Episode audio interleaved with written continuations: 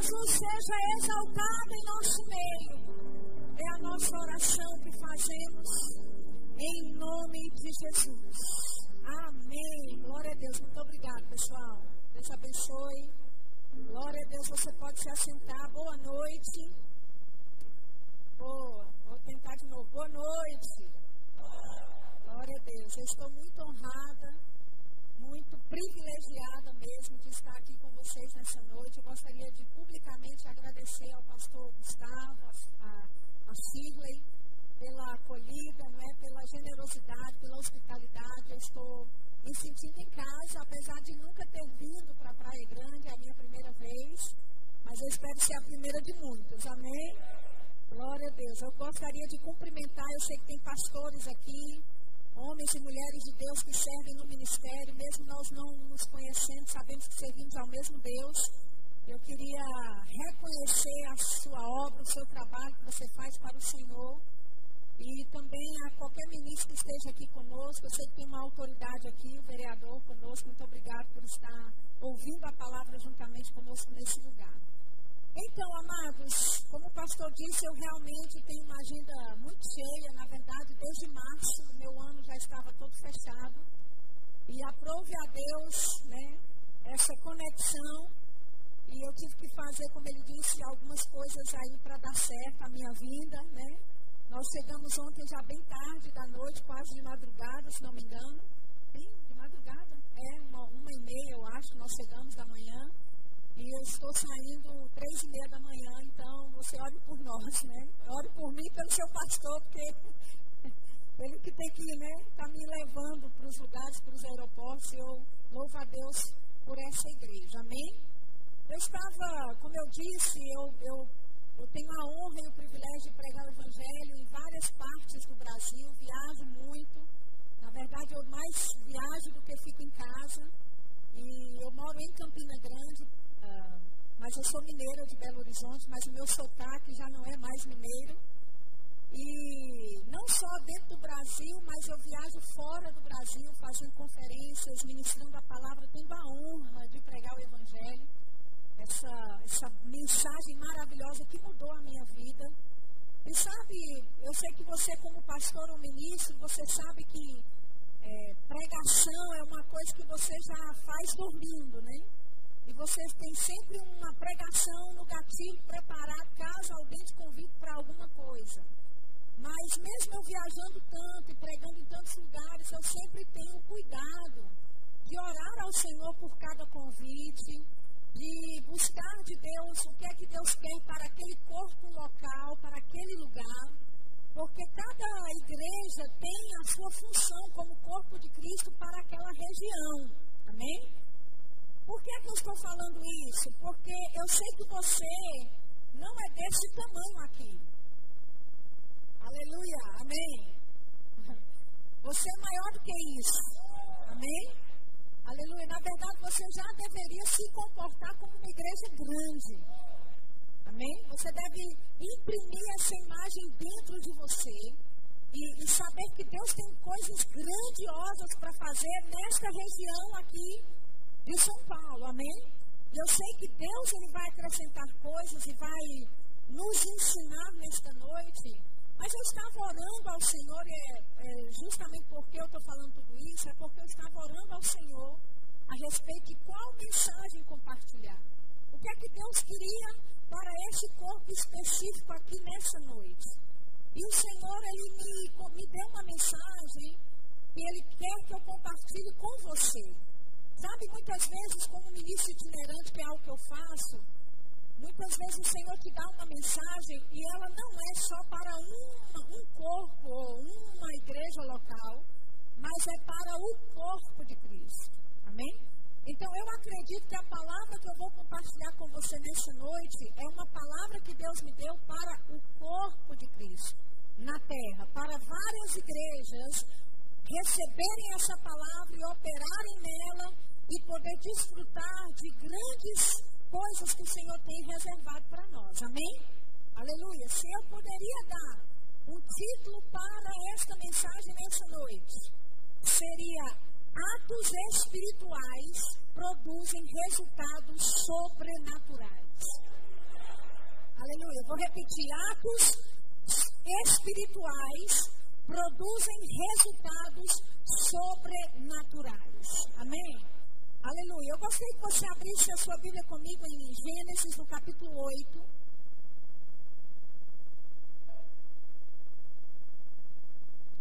Aleluia. Vamos colocar alguns fundamentos aqui, inicialmente. Eu acredito que nós vamos decolar nessa noite. Amém. Aleluia. Atos capítulo 8, versículo 22 diz assim: Enquanto a terra durar, sementeira, e cega, e frio, e calor, e verão, e inverno, e dia e noite, não cessarão. Eu gostaria de ler de uma outra versão da Bíblia, que é uma versão ampliada da Bíblia, que é uma versão que não tem na língua portuguesa ainda. Mas eu tomei a liberdade de traduzir essa porção né, dessa Bíblia, desse versículo aqui, na versão ampliada do inglês, e é assim que diz para nós no português: enquanto a terra durar, haverá tempo para plantar e tempo para colher. Haverá frio e calor, verão e inverno, e dia e noite não cessarão. Amém? Então nós vemos, amados, que Deus estabeleceu leis naturais sobre a terra. Amém? Quando ele diz, enquanto a terra durar, vai haver frio, vai haver calor, vai haver tempo para plantar, tempo para colher, amém? Vai haver dia, vai haver noite. Ou seja, Deus colocou em movimento uma lei natural que a terra ela vai ter que passar por isso. Amém? Aleluia. Quantos sabem, não é? Que quando o verão chega, o inverno tem que ceder. Amém? Nós vivemos uma região do país que nós não temos assim as estações do ano muito definidas, né? Mas eu morei por oito anos na Inglaterra e as estações lá são bem definidas. Lá tem verão, lá tem outono, lá tem inverno, lá tem primavera, amém? E por mais que a primavera não queira, ela tem que ceder para o verão, amém? Por mais que o inverno queira se estabelecer sobre a terra, sobre aquele lugar. Mas há um dia em que o sol abre. Há um momento em que o sol brilha. Aleluia. O que é isso? É uma lei natural que Deus colocou sobre a terra e, na verdade, nós não precisamos fazer nada a respeito dessa lei porque ela vai operar dessa forma. Amém? Aleluia. Agora, abra sua Bíblia em Gênesis no capítulo 1. Gênesis capítulo 1, por favor. Versículo 11. Aleluia. Gênesis capítulo 1, versículo 11 diz assim: E disse Deus: Produza a terra erva verde, erva que dê semente, árvore frutífera que dê segundo a sua espécie cuja semente esteja nela sobre a terra. E assim foi. E a terra produziu erva, erva dando sementes conforme a sua espécie e árvore frutífera, cuja semente está nela conforme a sua espécie. E viu Deus que era bom. Amém? Então Deus ele estabeleceu também a lei da semeadura. Ele diz: olha, a terra vai produzir sementes. Aleluia. E quando essas sementes forem produzidas e plantadas, elas vão produzir segundo a sua espécie. Amém, amados? Quantos sabem que se você pegar um caroço de laranja e plantar no quintal da tua casa, vai dar laranja. Amém? Você pode orar, você pode jejuar, você pode confessar que vai haver abacate ali. Mas se você plantou laranja, você vai colher laranja. Amém? O que é isso? Uma lei natural que Deus estabeleceu sobre a terra. Aleluia. Ele disse: enquanto a terra durar, vai haver esse tempo onde você planta e a terra produz o que você plantou.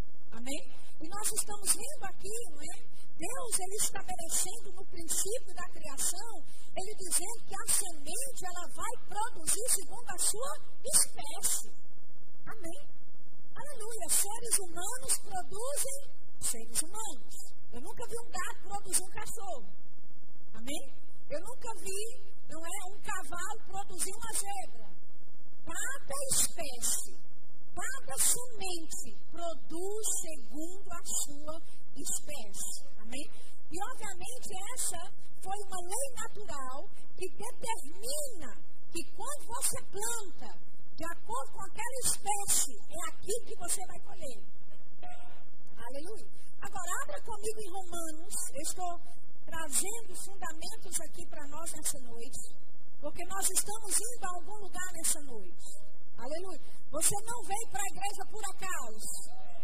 Aleluia. Você não veio só porque alguém te convidou. Deus tinha um plano para você estar aqui nessa noite e receber desta palavra nessa noite. Aleluia. E se você prestar atenção, você vai perceber que essa palavra vai mudar o rumo da sua vida hoje. Oh, aleluia. Sabe, queridos, eu não estou mais, né? Nós não estamos mais com, sabe, tempo para perder. Deus tem coisas para fazer na tua vida. Alô? Deus tem coisa para fazer na tua vida. Aleluia. E Ele tem urgência de algumas coisas acontecerem na tua vida.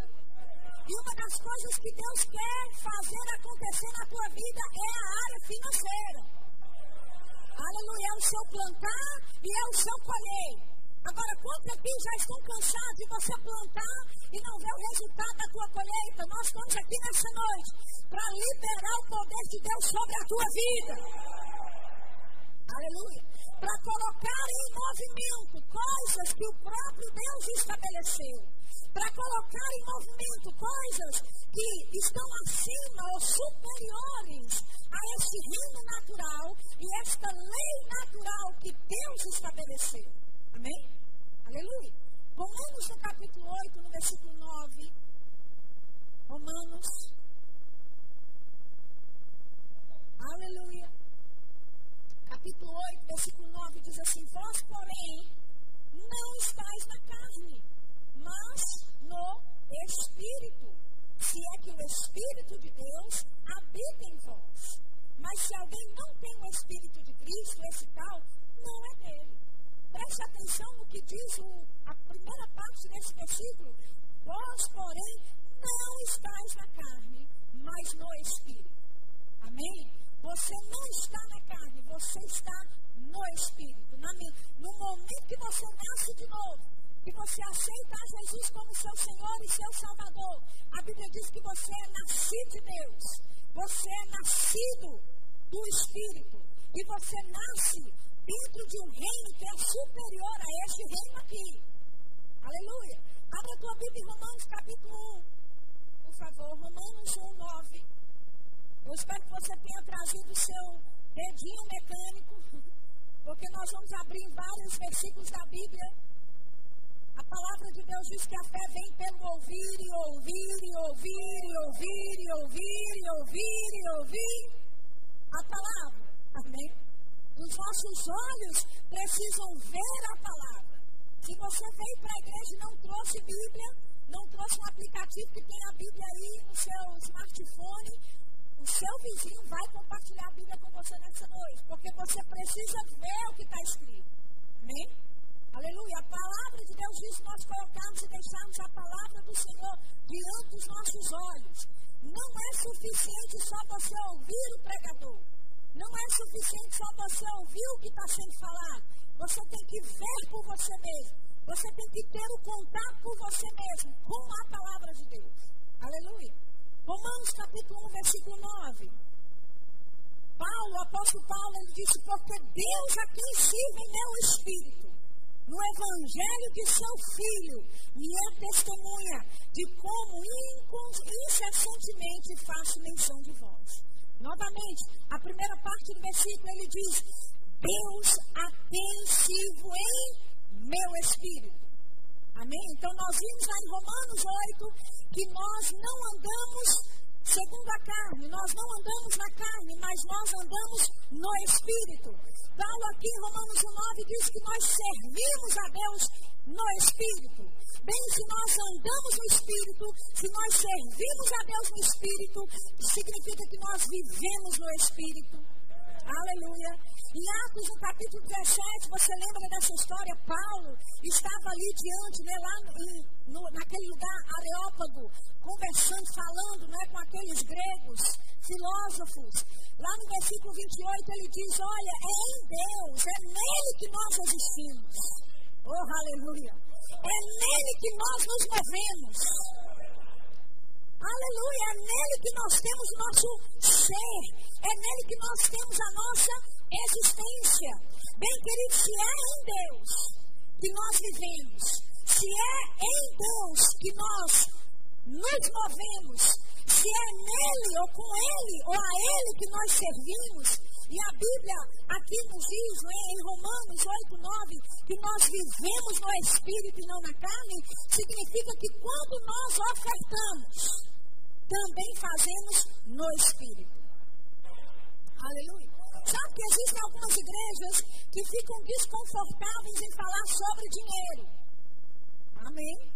Mas sabe, o dinheiro faz parte de quem você é. Porque amanhã de manhã, fazendo chuva, no frio ou no calor, você se levanta e vai para o seu trabalho. No final do mês, você recebe uma quantia que é o que? É parte da sua vida, parte do seu esforço, parte do seu talento. É suor que você fez durante o mês. O que é isso? É parte da sua vida. Amém? E sabe, pessoas religiosas, elas querem separar Deus do dinheiro. Mas eu estou aqui para te dizer, querido, que Deus, Ele é o dono. Amém? Não foi homem que inventou. Deus, Ele é o dono do ouro, da prata, de todas as montanhas, de todos os animais sobre os montes. Deus, Ele é o nosso Deus. E Ele é dono de todas essas coisas. Aleluia. Amém? Eu posso te dizer uma coisa. O dinheiro ele não vai ser um bom senhor para você, mas ele é um excelente servo. Amém? Deus não projetou para você viver em avareza e para você deixar o dinheiro te dominar. O dinheiro não foi constituído para ser o seu senhor. Ele foi constituído para ser o seu servo. Amém? E é você que decide e que define qual finalidade vai o teu dinheiro? Se vai abençoar ou se vai propagar mais ainda aquilo que o diabo tem feito no mundo? Amém? Então, nosso dinheiro, ele está inteiramente envolvido com o nosso serviço. Aleluia. Amém? Aí nós percebemos, né, que Paulo ele explica que nós vivemos no Espírito. Então, não existe uma forma de você vir para a igreja e ficar vivendo o Espírito aqui só no domingo à noite e na segunda-feira você faz o que quer ou na segunda-feira você volta para a carne. Não, a nossa vida foi resgatada de uma maldição da lei para nós operarmos agora na vida. Aleluia. Amém.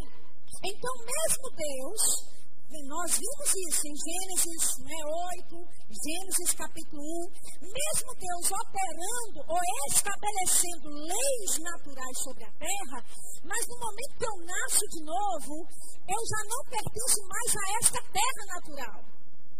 Aleluia. Então eu passo a operar de um reino superior.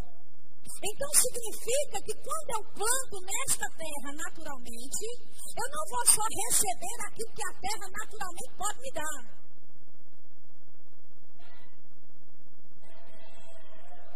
Aleluia.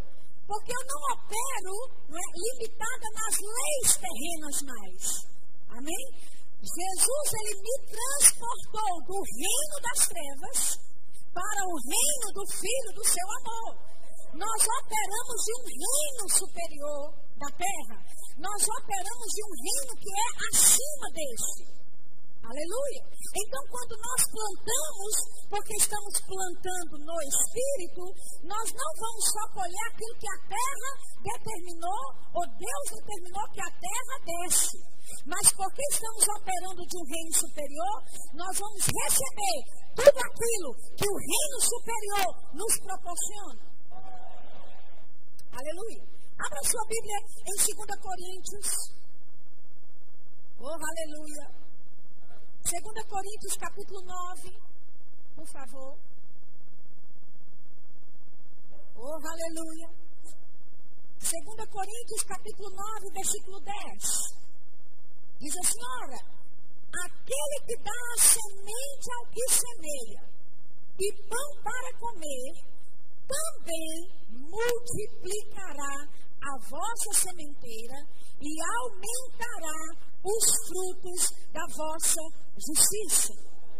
Aleluia. Olha o que ele está dizendo. Que o fruto da sua justiça será aumentado, será multiplicado de acordo com a sua semente.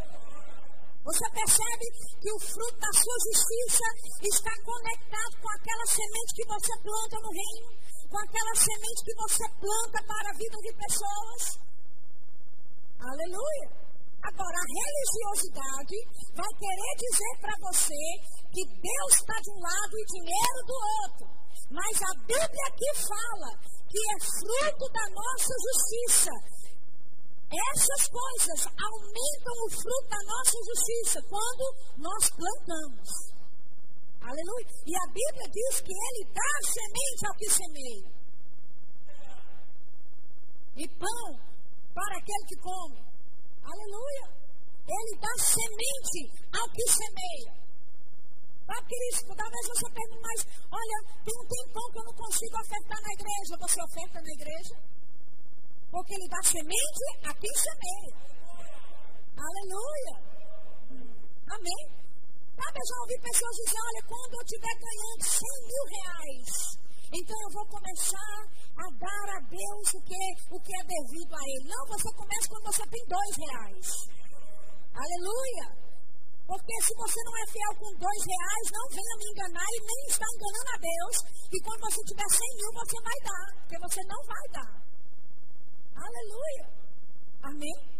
Então, nós percebemos aqui o fruto da nossa justiça será aumentado. E Deus ele vai multiplicar a nossa sementeira. Como? Na medida que semeamos. Olha o que ele diz no versículo 11: para que em tudo, diga comigo, em tudo. Oh, aleluia. Não limite Deus. Amém? Porque a vontade dele é para que em tudo enriqueçais. Em tudo enriqueçais. Aleluia. Para toda a generosidade a qual faz por nós, que por nós se dê graças a Deus. Então Deus, Ele aumenta, Ele quer aumentar o fruto da nossa justiça. Aleluia. Com a semente que nós plantamos, com a semente que Ele nos dá para semearmos, para que em tudo enriqueçamos. Amém? Em tudo enriqueçamos. Aleluia. Sabe aquela passagem de Paulo falando a respeito? Ele diz, aqui mesmo mais cedo, ele fala: Olha, vós bem sabeis da graça que há no Senhor Jesus, que mesmo sendo rico, por amor de vós se tornou pobre. Então Jesus ele era rico e se tornou pobre. Para quê? Para que pela sua pobreza nós fôssemos feitos ricos. Amém? Está na nossa Bíblia. Mas pessoas dizem, não, não, Jesus, Jesus ele era pobre. Como assim Jesus ele era pobre? Porque ele tinha toda a provisão, toda vez que ele precisava de uma coisa, aparecia. Amém? Se ele tinha que pagar impostos, mesmo não precisando, mas por causa da bocona de Pedro, Jesus falou, vai lá na boca do peixe, você acha lá o que precisa e vamos sanar a dívida. Para que não haja escândalo. Amém? Tem coisa que crente não precisa pagar, mas para que não haja escândalo, aleluia, vamos pagar, porque não é falta de provisão da parte de Deus. Amém? Pessoas dizem, ah, mas Jesus, né? assim, ele nem lugar para morrer tinha. Ele era tão pobre que nem lugar para morrer Jesus tinha. Teve que pegar um túmulo emprestado. Mas Jesus era um bom investidor. Não é um bom investimento comprar um túmulo sabendo que você só vai usar por três dias. Aleluia!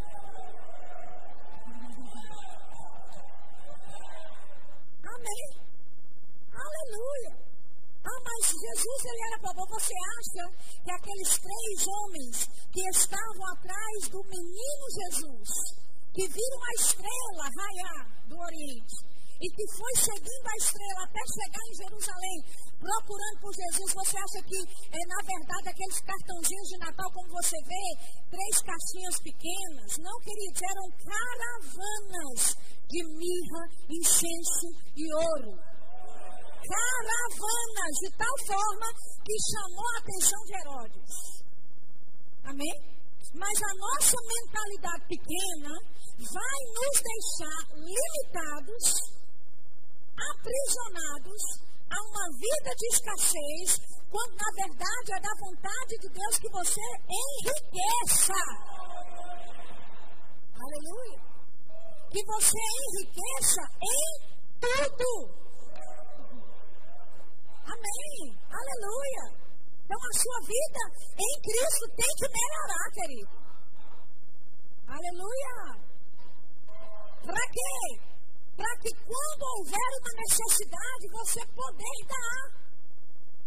Amém? Ou você acha que quando você vê alguém passando necessidade e aquela vontade de dar, de ajudar, você quer ajudar tanto aquela pessoa, você olha na sua conta bancária, não tem dinheiro para ajudar e você fica entristecido, não é porque não pode ajudar o irmão com a necessidade, não pode ajudar a igreja que tem um projeto. Você acha que é um sentimento seu, foi Deus que colocou esse sentimento aí. Amém. Ele colocou esse sentimento de você ajudar as pessoas, de você ser uma bênção para outras pessoas. Aleluia. E a falta do dinheiro nos impede de fluirmos com generosidade. Porque Deus, Ele te chamou para ser uma bênção. Amém? Ele te chamou primeiro para ser abençoado. Abençoado para ser uma bênção. Alô? Abençoado para ser uma bênção.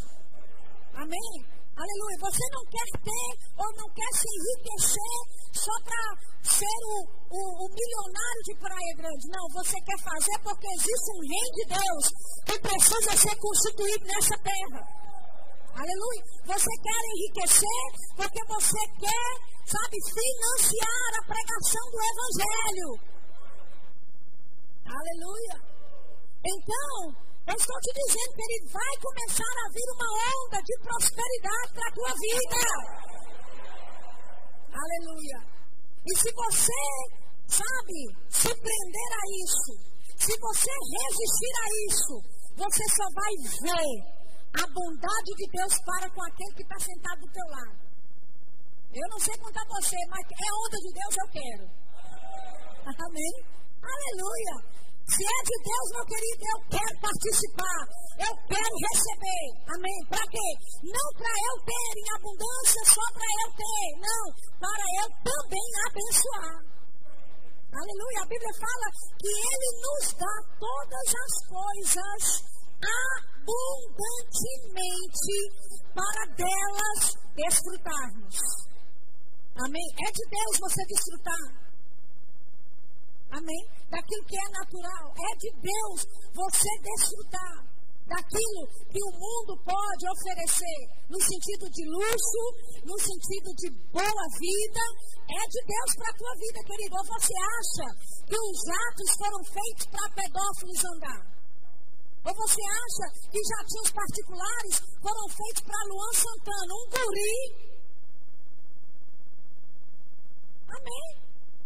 Agora, o mundo olha, não tem nada de errado, mas se um pastor tiver um jato particular, aí tem algum problema. Porque o, pastor deve estar roubando.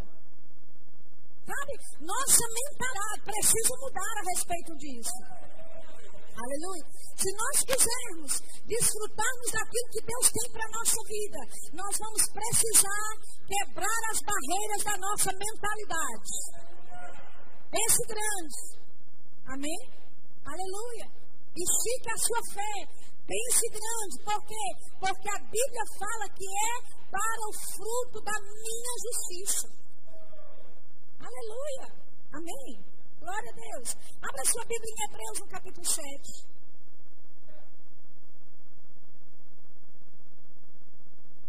Aleluia. Hebreus capítulo 7, versículo 8. Olha o que diz, eu acho tão interessante esse versículo. Ele diz: E aqui certamente tomam dízimos homens que morrem. Ali, porém, aquele de quem se testifica que vive.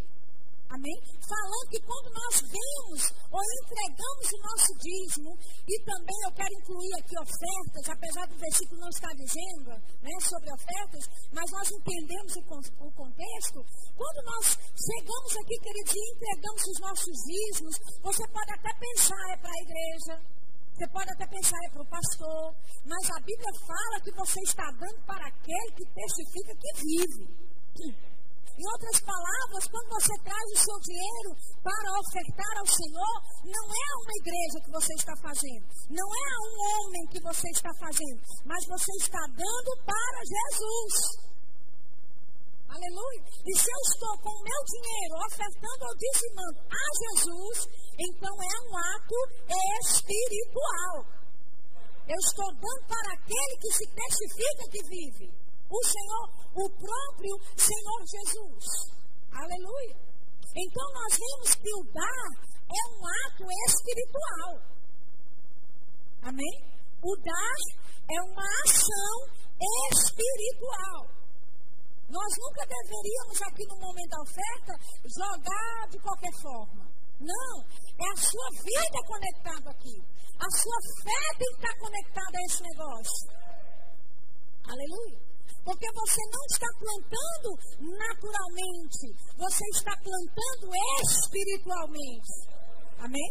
E quando você planta espiritualmente, você libera coisas que o dinheiro não pode comprar. Amém? Porque estamos no reino superior, quando nós liberamos, quando nós damos, nossa ação é espiritual. E nossa ação vai liberar coisas que o dinheiro não pode comprar. Aleluia. Ou seja, a sua semente vai suprir toda e qualquer necessidade.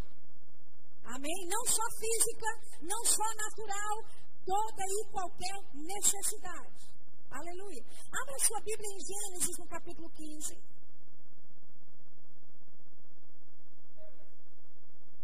Gênesis capítulo 15, por favor, versículo 1. Diz assim: Depois destas coisas, veio a palavra do Senhor a Abrão em visão, dizendo: Não temas, Abrão, eu sou o teu escudo, o teu grandíssimo galardão. Olha que interessante o Senhor falando. A Bíblia fala que foi depois destas coisas. Ui, desculpa, tem um Não, tá tudo bem. Eu, eu só preciso lembrar que tem uma coisa aqui que tá. Ok.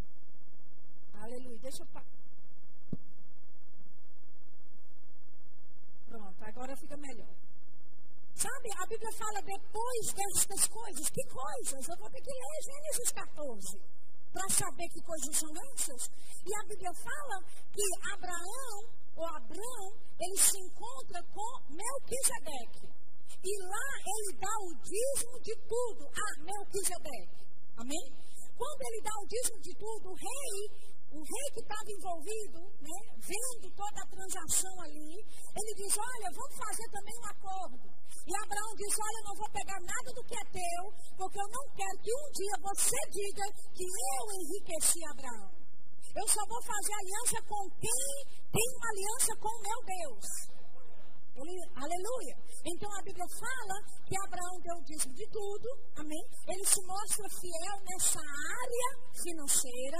E aí, versículo 1 do capítulo 15 diz: Depois destas coisas, veio a palavra do Senhor a Abraão em visão. Ou seja, depois que Abraão se mostra fiel, depois que Abraão abre mão do dízimo e entrega ao Senhor. Aleluia. Veio a palavra do Senhor a Abraão em visão, dizendo: Não temas, Abraão, eu sou o teu escudo, o teu grandíssimo galardão. Aleluia. Na versão original do hebraico, o Senhor estava dizendo: Abraão, não se preocupe, eu sou o teu escudo, eu sou o teu, o teu rápido aumento de dinheiro. Aleluia. Não temas, eu sou o teu rápido aumento de dinheiro. Aleluia. Eu creio que essa é uma palavra para a tua vida nessa noite. Não temas. Eu sou o teu rápido aumento de dinheiro. Aleluia. E o que é que nós vimos no versículo 5? O Senhor leva Abraão lá para fora, manda ele olhar para os céus e contar as estrelas. Amém? Ele fala: assim será a tua semente. Nesse mesmo capítulo aqui, no versículo 18, Deus ele faz uma aliança com Abraão. Olha, veja que interessante, querido. Depois destas coisas, depois que Abraão se mostra fiel na área financeira. Agora, Deus já tinha falado em Gênesis 12 sobre a promessa. Mas é em Gênesis 15 que Deus reafirma a promessa e Deus faz uma aliança de sangue de animais para dizer para Abraão: agora a aliança está feita. Aleluia. O que é isso? O dar de Abraão, queridos. Alô? O dar de Abraão motivou Deus. O dar de Abraão provocou Deus. Aleluia. De tal forma que Deus ele vem, leva ele, fala da promessa, assim vai ser a tua descendência. Se você pode contar as estrelas do céu, assim vai ser também a tua descendência. E ele fala: olha, vai, faz o seguinte, ajunta aí uns animais, porque nós vamos fazer uma aliança hoje. Aleluia. Ou seja, o ato de Abraão mostrava a Deus que ele estava pronto para entrar em uma aliança. Sabe, queridos, nós não podemos dizer que temos aliança com Deus. Quando Deus fala do seu dinheiro, você corre. Que tipo de aliança é essa? Que quando fala em dinheiro, você corre. Hum. Aleluia! Sabe, quando Deus fez uma aliança conosco, Ele deu de tudo. O melhor dele, Ele deu. Jesus. Aleluia. E até fez Jesus pobre para te enriquecer.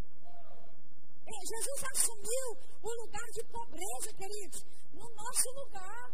Agora, aonde que Jesus foi pobre? Onde é que ele se tornou pobre? Porque a Bíblia diz que ele tinha uma capa linda e maravilhosa. A Bíblia fala que a capa de Jesus não havia costura.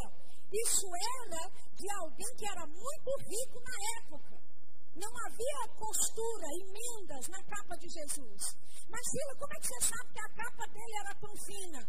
Porque dois soldados sentaram lá para lançar sorte sobre a capa dele. E ninguém aposta para ganhar lixo. Amém?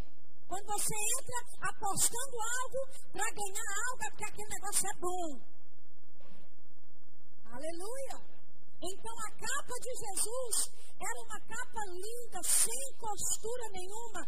Jesus sabia que ia morrer naquele dia e vestiu o melhor que ele tinha. Aleluia! Ele tinha provisão de tudo. Onde é que então Jesus se tornou pobre? Para fazer você enriquecer. No mesmo lugar que ele se tornou pecado. Na cruz. Agora, nós recebemos, não é? O sacrifício de Jesus para a salvação? Muito bem. Entendemos, ele trocou de lugar comigo, ele se fez pecado por mim, então eu recebo. E se você recebe Jesus, né, esse sacrifício, essa troca que ele fez por você, por que não receber também a pobreza dele? Hã? Por que não receber que ele se tornou pobre para te enriquecer? Aleluia. Foi no mesmo lugar. Ei, a mesma unção que te libertou das trevas, a mesma unção que te libertou do pecado, é a mesma unção que te prospera. Aleluia. A mesma obra na cruz que foi feita para a redenção da sua vida na vida eterna. É a mesma, foi a mesma obra que foi feita para você ser próspero. Amém? Ser enriquecido. Olha só o que diz 2 Crônicas. Vamos abrir lá, 2 Crônicas. Aleluia. 2 Crônicas, capítulo 1, versículo 6. Oh, aleluia. E Salomão ofereceu ali sacrifícios perante o Senhor sobre o altar de cobre que estava na tenda da congregação e ofereceu sobre ele mil holocaustos. Olha que interessante, a Bíblia registra quantas ofertas, quantos holocaustos que Salomão fez. Pessoas dizem, não, mas Deus não está interessado em quantidade. Se fosse assim, não teríamos um livro da Bíblia chamado Números. Amém, queridos? Agora, é a religião que quer cegar você para as coisas que Deus quer nos revelar. Olha o que a Bíblia diz: que ele ofereceu ali mil holocaustos. Versículo 7. Naquela mesma noite. Hã? A Bíblia ela é criteriosa em dizer que foi naquela mesma noite que Salomão ofereceu mil holocaustos. Poderia ter sido em qualquer uma, mas foi quando ele ofereceu mil holocaustos. E quando sabem, mil holocaustos naquela época era um trabalhão. Amém? Era algo que não estava sendo liberado facilmente de Salomão. Custava a ele alguma coisa. Aleluia! Sabe, queridos, Deus, em momentos específicos da sua vida, Ele vai compartilhar de coisas contigo que vai fazer a tua coluna se arrepiar. Quando Ele falar para você dar certas quantias. Aleluia. Sabe, porque vir aqui e lançar uma oferta ou lançar o seu maravilhoso. Mas eu quero ver quando o Senhor instruir a você a dar passos ousados nessa área.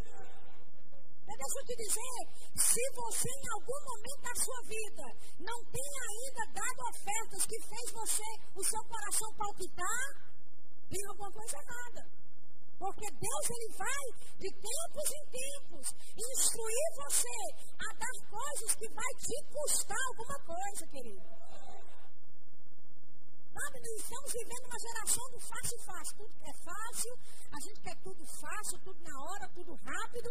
Mas eu me lembro de Davi, quando ele foi ofertar e oferecer sacrifícios e holocaustos ao Senhor, um homem chegou e falou: Olha, você pode fazer na minha terra, está aqui o lugar, você pode fazer aí.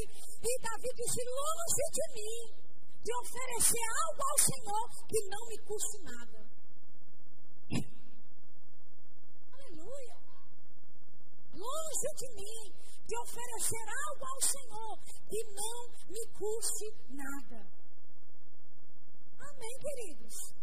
Então a Bíblia aqui fala que Salomão ele oferece mil holocaustos. A Bíblia diz no versículo 7 que naquela mesma noite apareceu Deus a Salomão e disse: Pede o que queres que eu te dê. Oh, aleluia! O que foi isso? Salomão provocou a Deus tanto no dar dele. Lembra? Ações espirituais, o dar é um ato espiritual ações espirituais produzem resultados sobrenaturais. Amém?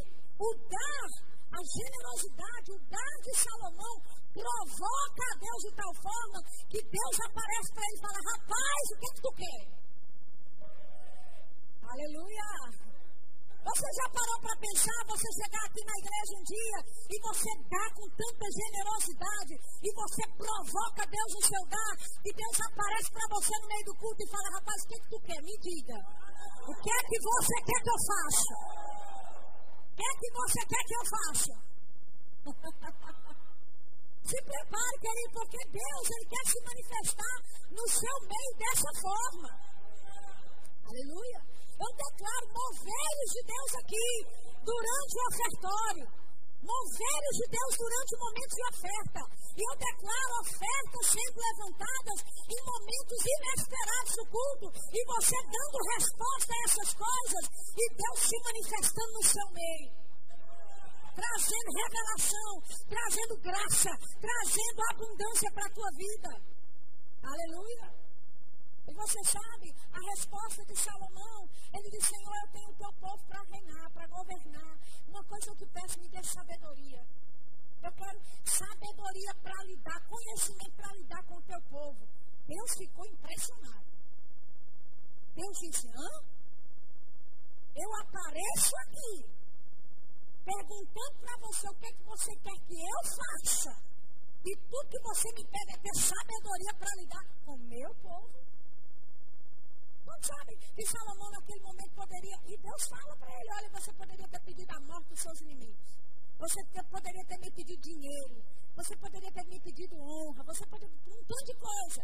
Mas você escolheu me pedir sabedoria e conhecimento para lidar com o povo. Com certeza. Eu não vou só te dar sabedoria e conhecimento, mas eu vou te dar riqueza. Eu vou te dar honra. Oh, aleluia. Eu vou te dar um governo e um império de paz. Vai haver paz em todos os dias da sua vida, enquanto você for rei. Agora, quantos sabem, queridos, que o dinheiro não compra sabedoria para lidar com o povo? O dinheiro não compraria honra. Amém. Ele poderia investir o que fosse, ele nunca, Salomão nunca teria de volta a riqueza que Deus deu a ele se ele tivesse plantado nas ações, investido na bolsa de valores, mas ele investiu no lugar certo. Aleluia! E porque investiu no lugar certo, o Senhor falou com certeza. Amém, querido? Você percebe que o ato de dar tanto de Abraão como de Salomão, abriram coisas para eles no reino do Espírito que o dinheiro não pode comprar. Aleluia. O dinheiro não pode comprar algumas coisas que precisam manifestar na tua vida, querido. Não vai ser dinheiro que vai resolver os seus problemas. Não vai ser dinheiro que vai resolver aquilo que está acontecendo na tua vida, na tua casa, na tua família. Mas a tua generosidade vai provocar Deus a se manifestar a seu favor. Oh, aleluia. Amém? Abra sua Bíblia em segunda vez. Quero mostrar mais uma. Mais um exemplo. Segunda Reis, capítulo 4. Oh, aleluia. Glória a Deus. Glória a Deus. Se prepare. Amém. Se prepare. Porque está chegando uma onda de avivamento financeiro para a tua vida. Oh, aleluia. Você pode sentar aí e dizer, ah, isso é só outra pregação. Mas aquele que crê vai receber e vai desfrutar disso. Aleluia. Deus quer exaltar você. Deus ele quer abençoar você. Deus ele quer aumentar você, multiplicar você. Aleluia. Oh, aleluia.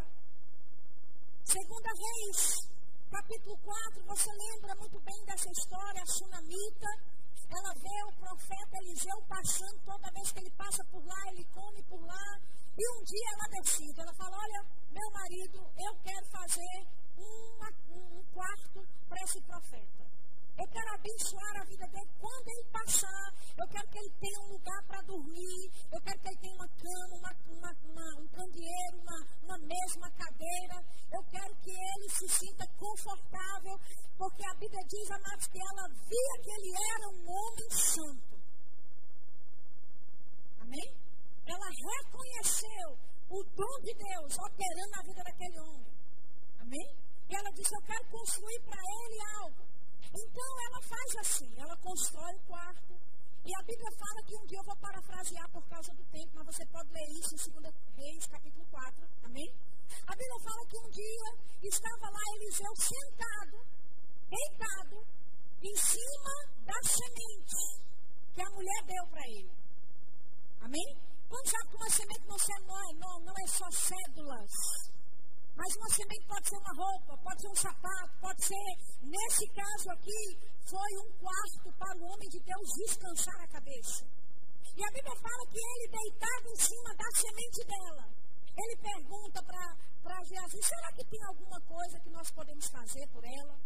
Manda chamá-la e pergunta para ela, existe alguma coisa que eu posso fazer por você? Eu sou amigo do chefe dos exércitos, eu posso dar favor para você se você quiser.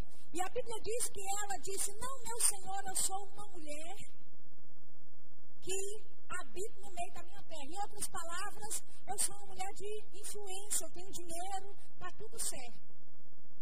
Mas aí ele descobre que ela não tinha filho. E o marido dela já era velho. Amém? Então ele chama ela e diz assim: Olha, Daqui a um ano, no tempo determinado, você vai ter um filho. Aleluia. Sabe, queridos, como uma mulher, certamente ela tinha desejo, ainda mais dentro dessa cultura. Ela tinha desejo de ter um filho. Porque naquela época, mulher sem filho era mulher amaldiçoada. Mas sabe que com o passar dos anos o filho não vinha, o marido foi envelhecendo, talvez ela também já não estava mais na idade de dar filhos, e com aquilo passando, ela começou a, no coração dela, se satisfazer com aquilo. Ah, eu não tenho filho, está tudo bem, está tudo certo. Mas no momento que o profeta diz para ela, daqui a um ano, no tempo determinado, você vai ter um filho, a resposta que ela dá, ela diz: Não, meu Senhor, não brinque com os meus sentimentos. Eu estou parafraseando, amém? Isso é a versão de Sheila Lacerda 2018. Mas quando você lê, é exatamente no original, é assim que ela diz. Ela diz para ele: Não brinque com as minhas emoções. Em outras palavras, isso já foi algo delicado na minha vida, mas eu já guardei isso de lado, eu já me acostumei, eu já me contentei com o que eu tenho, então deixa essa área quieta. Oh, aleluia. Quantos sabem, amados, que tratamento nenhum que você faça, ou dinheiro nenhum que você tenha, pode trazer um filho para você? Não pode, querido. Eu sei que existem algumas tecnologias aí avançadas, mas eu conheço muita gente que fracassaram nessas tecnologias. Porque se não for a mão de Deus intervindo, não haveria como. Amém? Então a Bíblia fala que no tempo determinado ela tem um filho. Você conhece a história. Eu sei que você é uma igreja que é bem ensinada. Amém? Aí o menino cresce, o menino está no campo, né, trabalhando com o pai, e ele reclama de dor de cabeça, e como todo pai faz, quando tem problema com o menino, manda para a mãe. Amém? Está doente, está reclamando, está com fome, está com dor, vai para sua mãe. Envia o menino para casa para a mãe cuidar. E a Bíblia fala que enquanto o menino está no colo dela, a cabeça dele no colo dela, o menino morre. faz? A Bíblia diz que ela pega esse menino e coloca onde? Na semente que produziu o milagre dela. Aleluia. Você está vendo, querida, era só um quarto, um quarto de tijolo. Era só uma cama, era só uma mesa, mas não era natural, era algo espiritual.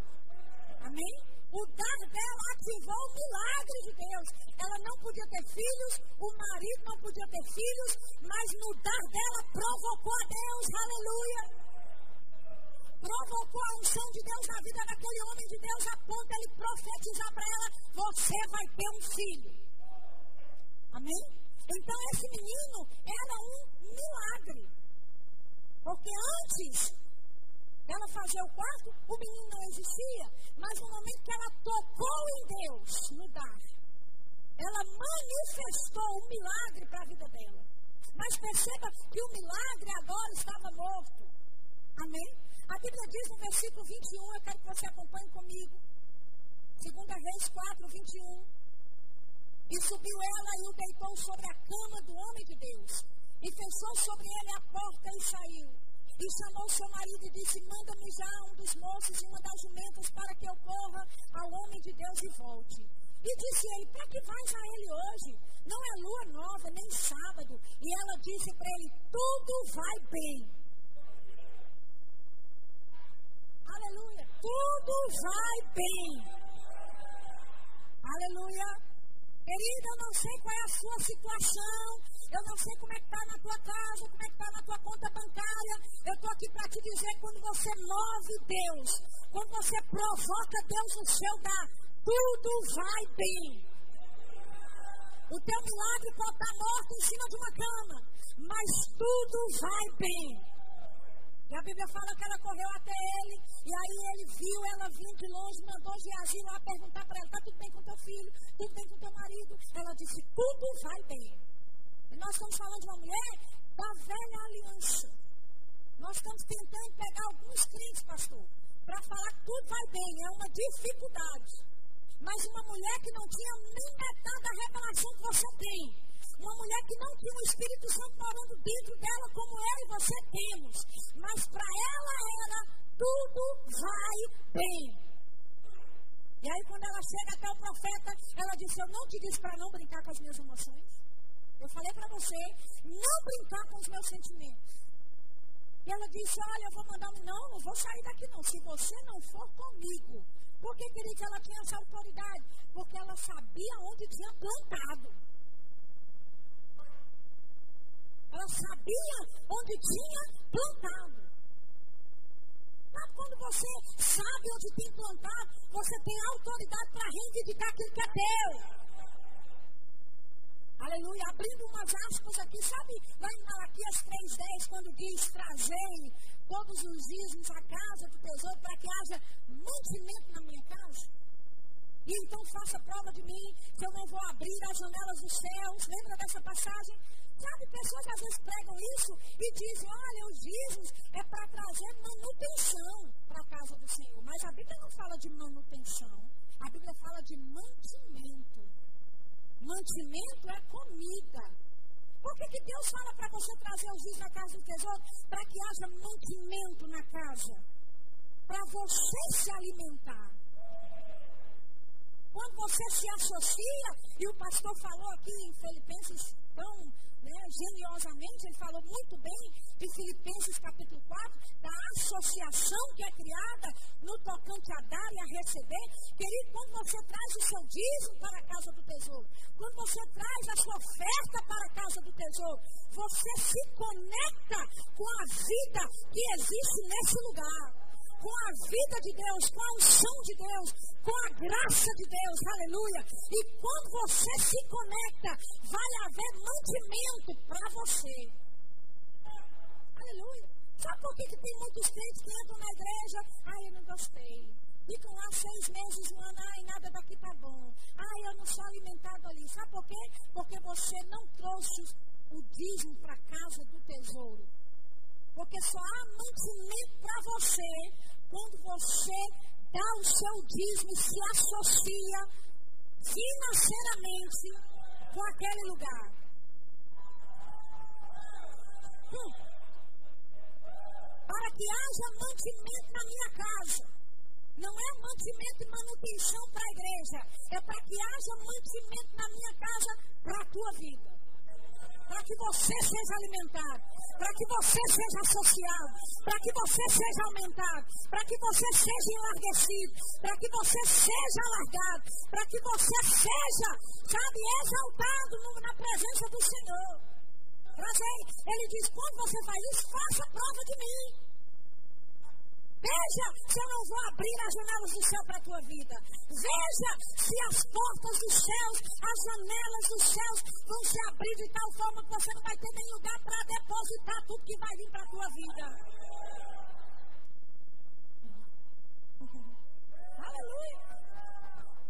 Aleluia. Então quando você lê Malaquias 3,10, não pense que é mantimento para ter luz, para ter sabe, eletricidade aqui, para ter ar-condicionado aqui. Porque deixa eu só te dizer uma coisa, eu não quero que, é a minha primeira vez aqui, eu quero que você goste de mim, amém?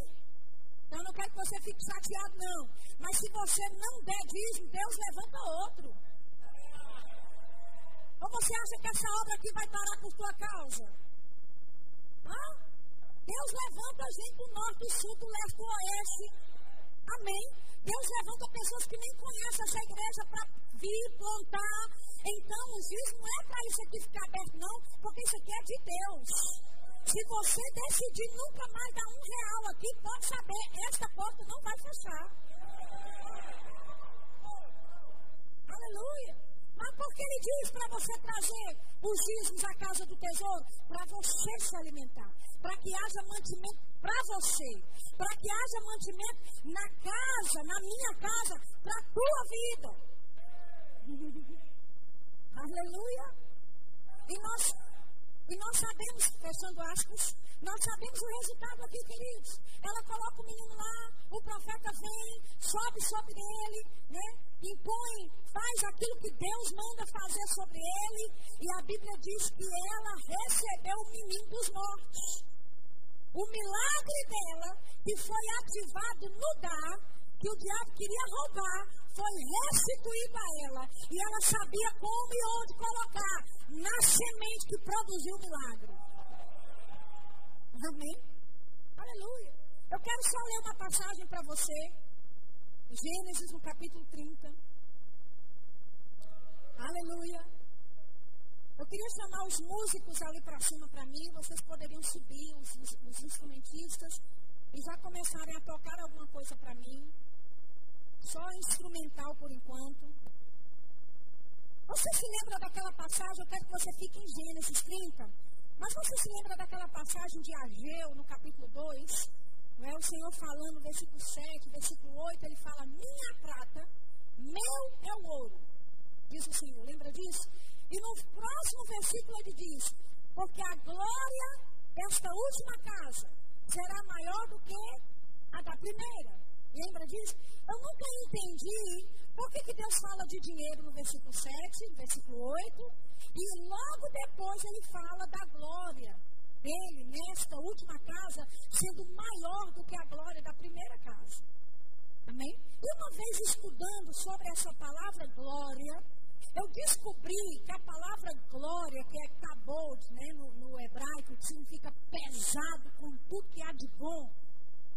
Amém? Essa palavra glória, ela foi citada pela primeira vez em Gênesis capítulo 30. Amém? Eu quero que você acompanhe essa, essa é, leitura comigo. Gênesis capítulo 30, versículo 39.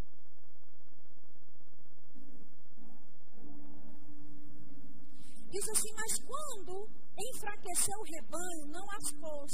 Assim, as fracas eram de Labão e as fortes de Jacó. E cresceu o homem em, em grande maneira e teve muitos rebanhos e servos e servas e camelos e jumentos. Capítulo 31 agora, versículo 1.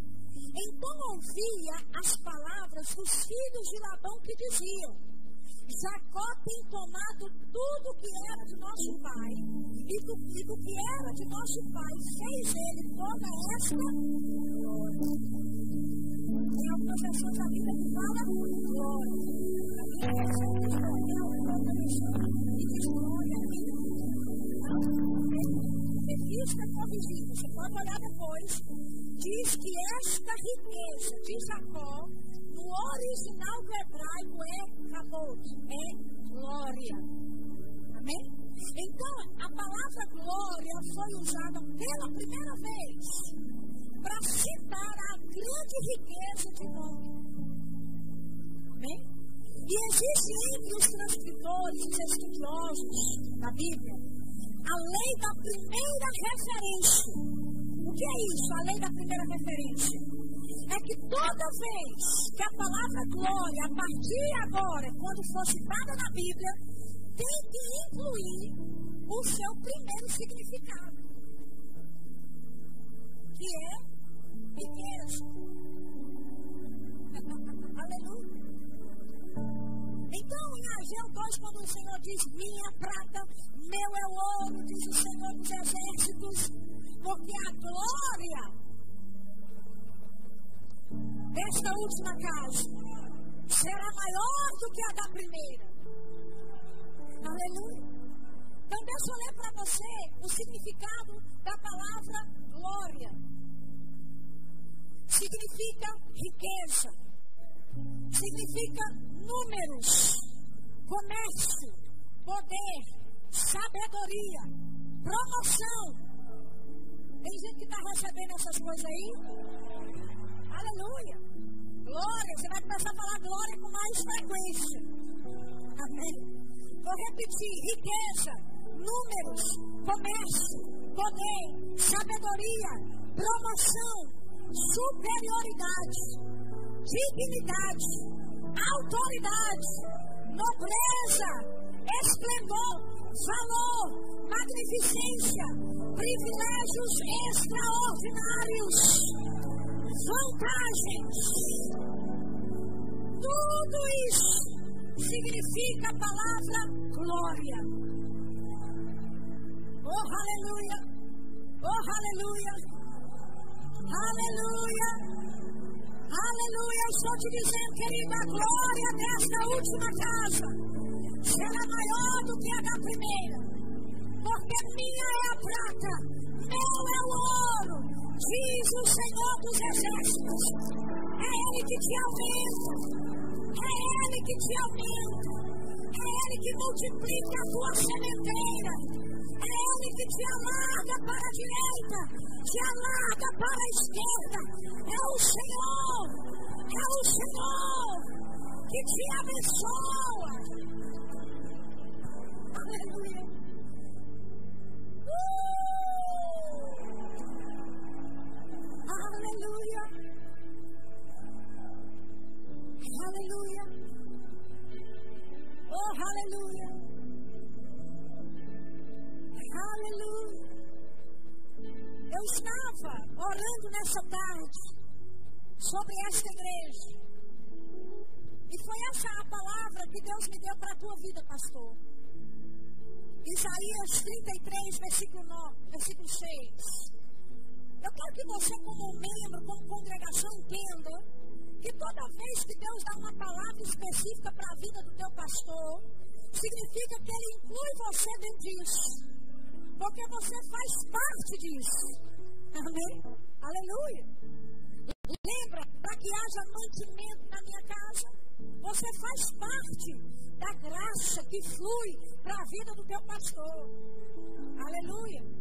E quando eu estava orando hoje à tarde, o Senhor me deu Isaías, capítulo 33, Versículo 6 diz o seguinte: e haverá estabilidade nos teus tempos, abundância de salvação, sabedoria e conhecimento. E o temor do Senhor será o teu tesouro. O temor do Senhor será o teu tesouro. Aleluia. Haverá estabilidade nos teus tempos abundância de salvação. Esse lugar será pequeno. Esse lugar será pequeno. vidas que Deus está trazendo nesse lugar. Oh, aleluia! Aleluia! E a Bíblia diz que é o temor de Deus que será o teu tesouro. Ou seja, não importa o quanto vocês prosperarem, o temor do Senhor é que vai estar reinando no teu coração. É temor a Ele, temor à palavra dEle, temor àquilo que Ele tem feito na tua vida. Aleluia. Isaías capítulo 60, versículo 1. Levanta-te, resplandece, porque já vem a tua luz e a glória do Senhor vai nascendo sobre ti. E a glória do Senhor vai nascendo sobre ti. Oh, aleluia. Aleluia. Levante a tua mão para o alto nessa noite, querido. Existe uma atmosfera favorável para rompimentos. Rompimentos em todas as áreas da tua vida. Quando você lê Isaías capítulo 60, você vai ver que Deus ali fala dos teus filhos vindo de longe, de camelos, de navios cheios, de riquezas, trazendo para a sua vida, acrescentando a tua vida. Isaías capítulo 60 não se trata apenas de algo espiritual, mas se trata também de riquezas naturais chegando para a tua vida. Filhos e filhas vindo de longe. Aleluia. Isaías 60 também diz que você vai comer da riqueza das nações. Uh! Obrigado, Senhor. Esse é o seu momento, querido de entrar nessa atmosfera favorável. Comece a dar graças a Deus. Comece a louvar a Ele. Comece a exaltar a Ele. Ative a sua fé. Ative a sua fé. Para aquilo que Deus quer fazer na tua vida financeira. A prosperidade do Senhor chegando na tua vida. O salão de Deus. Nada quebrado nada faltando. Shalom, nada quebrado, nada faltando. O poder de Deus se sustentando. Aleluia, aleluia. Eu vejo pessoas sendo demitidas de empregos, mas Deus sustentando o teu lá dentro. Oh, aleluia. Eu vejo Deus levantando você como referencial da bondade, da misericórdia, do favor de Deus acontecendo sobre a tua vida. Oh, aleluia. Eu vejo grandes contratos, contratos com grandes empresas, com grandes comissões, chegando para a tua vida. Grandes contratos chegando para a tua vida. Oh, aleluia. Oh, aleluia, porque a glória do Senhor a glória do Senhor vem nascendo sobre ti. Vem nascendo sobre ti.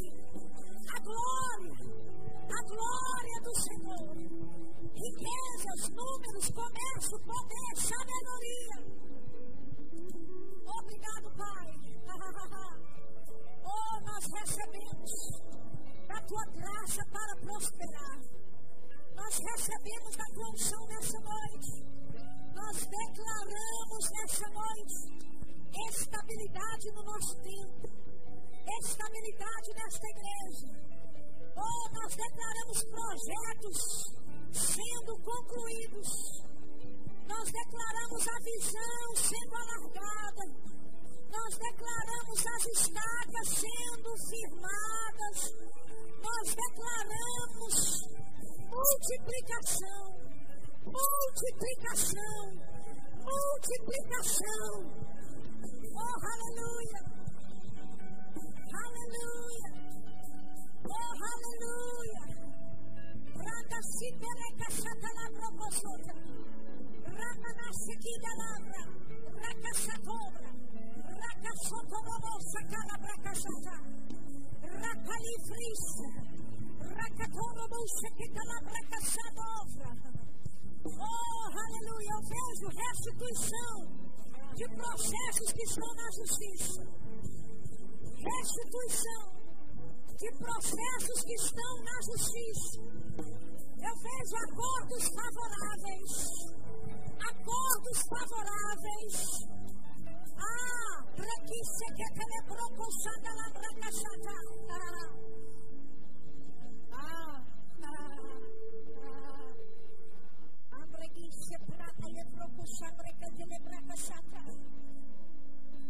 Sim. Sim. Porque essa é a palavra que eu ouço para ti, pastor. Alasca. Alasca. Alarga as estacas, estende bem elas. Porque você vai prosperar, alargar para a direita, para a esquerda. Broca na profunda lá, preguiça na. Sim, porque já existe uma graça que opera sobre a tua vida para o aumento do sobrenatural. O aumento sobrenatural. Ele sim já opera na sua vida e no seu ministério. Mas a partir de hoje, eu estou marcando você. Eu estou marcando o seu ministério para níveis maiores dessa mesma graça. Níveis maiores dessa mesma graça Oh, prosperidade, avanço, aumento, chegando, chegando, de todas as formas. Ah, preguiço para caçar, alargamento, alargamento, alargamento, alargamento, alargamento. Você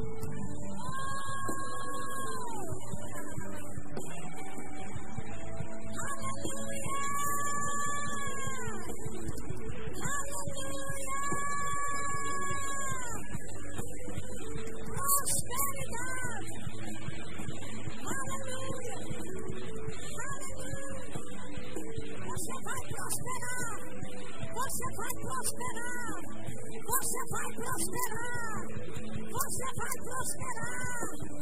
Você vai prosperar. Aleluia. Aleluia. Oh, aleluia. A gente pode cantar aquela música do rio. Existe rio. Vocês estavam cantando mais cedo. Eu sei que talvez vocês prepararam outra coisa. Mas a música que vocês cantaram mais cedo sobre existe um rio. Lembra qual? Aleluia. Eu, eu, eu creio que existe um rio aqui nessa noite.